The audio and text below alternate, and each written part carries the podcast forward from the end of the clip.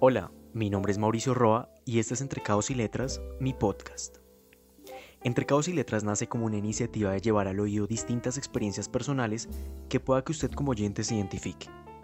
Estas experiencias no son muy lejanas a lo que un joven de 20 años vive en su día a día. Desamor, tristeza, depresión, alegrías, borracheras, inseguridades, ansiedad, inconformidades, rebeldía, etc. Acá plasmaré un poco de lo que soy y de lo que vive en mi mente por medio de poemas, escritos, cuentos, reflexiones, canciones y pensamientos del día a día convertidos en audio. Capítulo 1. Te cielo, como decía Frida. El primer amor se presenta con la ilusión de ser el último y el verdadero, un enamoramiento ciego en que me negué a creer lo inevitable, terminar con un corazón roto. Sentados en una mesa del Solar 2, con las piernas entumecidas sin poder moverlas, con las manos heladas y temblorosas, con el corazón palpitando aceleradamente, pasó lo que en mi mente había estado rondando días atrás, pero que me negaba a creer lo cierto. Se había acabado todo. Sus botas Dr. Martin, un pantalón que él siempre decía que era negro, pero que en realidad era un gris oscuro, como el color del carbón, un blazer de tono verde militar y una camisa blanca fueron el último atuendo que vi de Juan Felipe. Sus palabras retumbaban en mi mente una y otra vez como un eco interminable. Esto no puede seguir más, Mauricio. No nos podemos seguir haciendo daño. En mi cabeza todo transcurrió como un espacio sin tiempo, como la efímera existencia del universo, vacío e infinito. Se levantó de su silla, me dijo que no llorara, que yo era muy fuerte para sobrellevar esto y se fue. Como el llanto del niño que le quitan su juguete favorito, así reaccioné yo. Ese primer amor con el que me atreví a soñar se estaba yendo. Salí tras él, iba a hacer cualquier cosa por no perderlo. Le dije que me diera otra oportunidad, que no nos diéramos por vencidos. Él se negó. Le pedí un último beso. Él me miró, me dijo, Te cielo, mi flaco, y siguió con su camino. Te cielo fue lo que un día me dijo, un día de enero, después de llegar de un viaje de vacaciones a Los Ángeles. Me había traído una postal en la que había escrito un fragmento de lo que una vez Frida Kahlo le había dicho a su esposo Diego Rivera. ¿Se pueden inventar verbos? Quiero decirte uno. Yo te cielo. Así mis alas se extienden enormes para amarte sin medida. Cuando entré a la universidad, llegué con el pensamiento de que no quería tener una pareja en los próximos cinco años. Quería dedicarme a mi estudio, a disfrutar de la vida universitaria, de las fiestas, del trago, del sexo sin compromiso, de todo eso que un joven promedio puede pensar que le depara esta nueva etapa de su vida. Sin embargo, al que no quiere sopa se le dan dos tazas. Como una flecha instantánea, veía a Juan pasar por los pasillos de la universidad, con esa postura de galán imponente que siempre lo caracterizaba. Una fragancia masculina que dejaba al caminar y una imagen de machito heterosexual que le gustaba dejar. Al conocerlo, me enamoré. Tal vez todo transcurrió muy rápido, un par de citas y ya fuimos pareja. Para mí el tiempo no importaba, solo lo quería él. Él se fue y lo único que escuché durante una hora completa de ese 12 de marzo del 2019 fueron los latidos de un corazón partido en pedazos. Llamé a Mayra y le dije en medio del llanto interminable se acabó todo con Juan. Yo estaba a las afueras del solar 1 llorando sin parar. Estaba sintiendo algo que nunca había sentido. Un ardor que pasa por todo el esófago, se combina con la ansiedad y llega de nuevo al corazón. No podía parar de llorar. La gente pasaba y me miraba con lástima. Algunos susurraban, otros trataban de caminar más rápido. Pero lo único que se escuchaba esa tarde de martes en ese lugar de la universidad era mi llanto una y otra vez. Salí a correr sin rumbo fijo por la calle 12. Le dejé todas las cosas a Mayra y le pedí que me dejara solo. Llegué finalizando la tarde a la plazoleta de Usaquén. Mis pies ardían como si hubiera caminado sobre el carbón quemado. Los músculos de mis piernas vibraban y mis lágrimas ya no salían. Me sentía perdido, ahogado, cansado. Lo único que quería era un hola mi flaco, ¿cómo estás en nuestro chat? Pero nunca pasó. La conversación quedó en un estoy en el solar 2, el lugar donde las lágrimas de un corazón roto quedarían regadas por sus pisos. Cuando llegué al Solar 2 noté en él algo raro. Su vibra no me transmitía nada bueno. Sabía que algo estaba pasando. Semanas atrás habíamos estado discutiendo constantemente.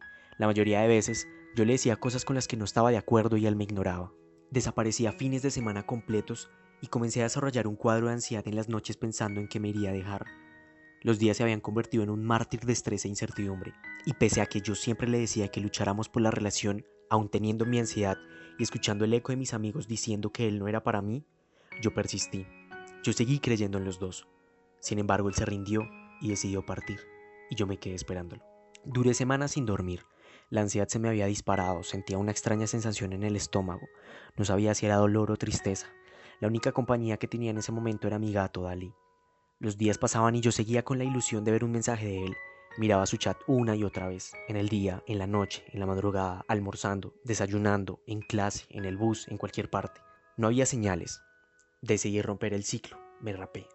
No era algo muy relevante porque en varios años atrás yo lo había hecho. Sin embargo, quería cambiar mi apariencia triste y sin color.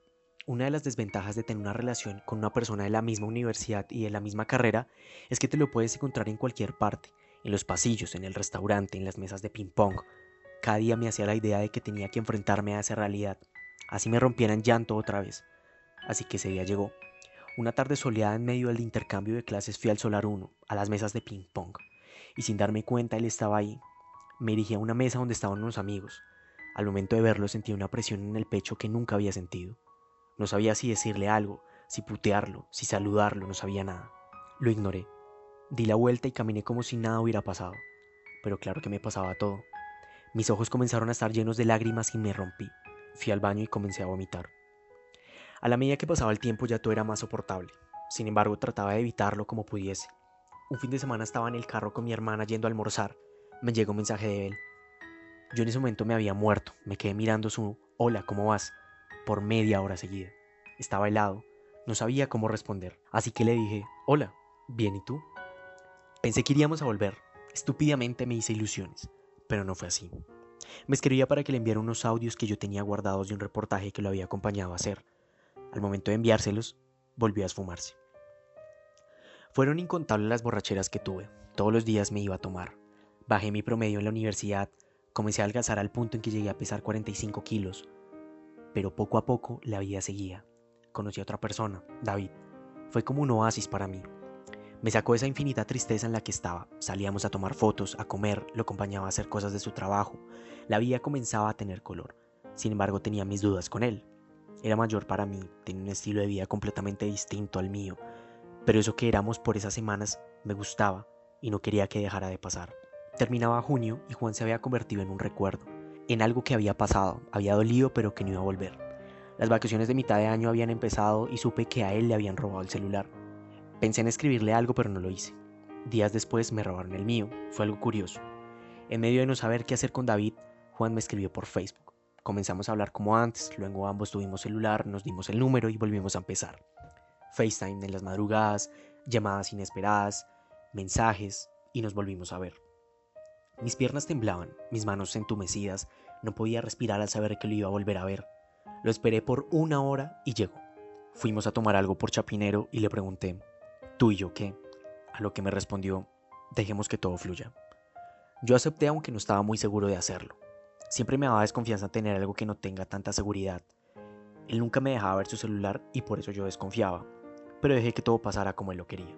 Comenzó el semestre y todo iba fluyendo, como él me decía. Logré ver que había cambiado. Su indiferencia ya no estaba y cada vez las cosas eran más bonitas, pero no todo era color de rosa. Su nerviosismo cada vez que le sonaba el celular ya era algo que me preocupara. Un fin de semana fuimos a un cumpleaños de una amiga mía, una chiva y luego una tomata. En medio del trago él comenzó a alterarse. Le vi su celular y tenía Tinder descargado. Le pregunté qué era eso. Él lo desinstaló inmediatamente y me dijo que no sabía si lo de nosotros era en serio o no. Días anteriores pensé en presentarle a mi hermana, lo ayudaba en la universidad, le había presentado a mis amigos. Era obvio que si éramos algo serio. La noche pasó y él ya estaba borracho y se iba a ir. Yo lo detuve porque no iba a dejarlo solo. Me dijo, no me toques, porque me das asco, Julián. Me había confundido con otra persona, pero yo no leí relevancia. En toda la noche me trató como lo peor, que jamás íbamos a volver a estar juntos, que le daba asco, que no lo volviera a buscar. Lo llevé a su casa porque no tenía dinero para un taxi. Tuvimos un forcejeo en medio de la calle desolada de su barrio. Él no quería entrar, se quería ir a tomar más. Yo empecé a llorar sentado en el andén. Me sentía como una basura, como ese asco que él tanto me repetía que sentía por mí. No sabía que había hecho mal. Yo siempre estuve para él. Esa noche me sentí miserable. Todo había terminado mal. Pedí un Uber hacia mi casa y lloré lo que jamás había llorado. No sabía qué hacer de nuevo. No sabía si volverle a hablar. Si alguna vez por todas terminar con todo eso. No sabía nada. Le envié un mensaje de voz preguntándole si lo que me había dicho era en realidad lo que sentía por mí, que quería respuestas. Me sentía como un imbécil al volverle a hablar, pero yo lo amaba. Al día siguiente me dio explicaciones, muchas, me pidió perdón. Nunca lo había visto tan vulnerable, tan sensible. Los días siguientes fue el príncipe azul que todos sueñan tener en algún momento. Pero yo ya no era el mismo. Aunque lo había perdonado, algo dentro de mí se había roto. No podía verlo sin recordar lo que me decía, cómo miraba. Sus palabras me retumbaban una y otra vez en las noches. Seguí luchando por ambos. Sentía que aún nos quedaba mucho por vivir. Pero él estaba a prueba.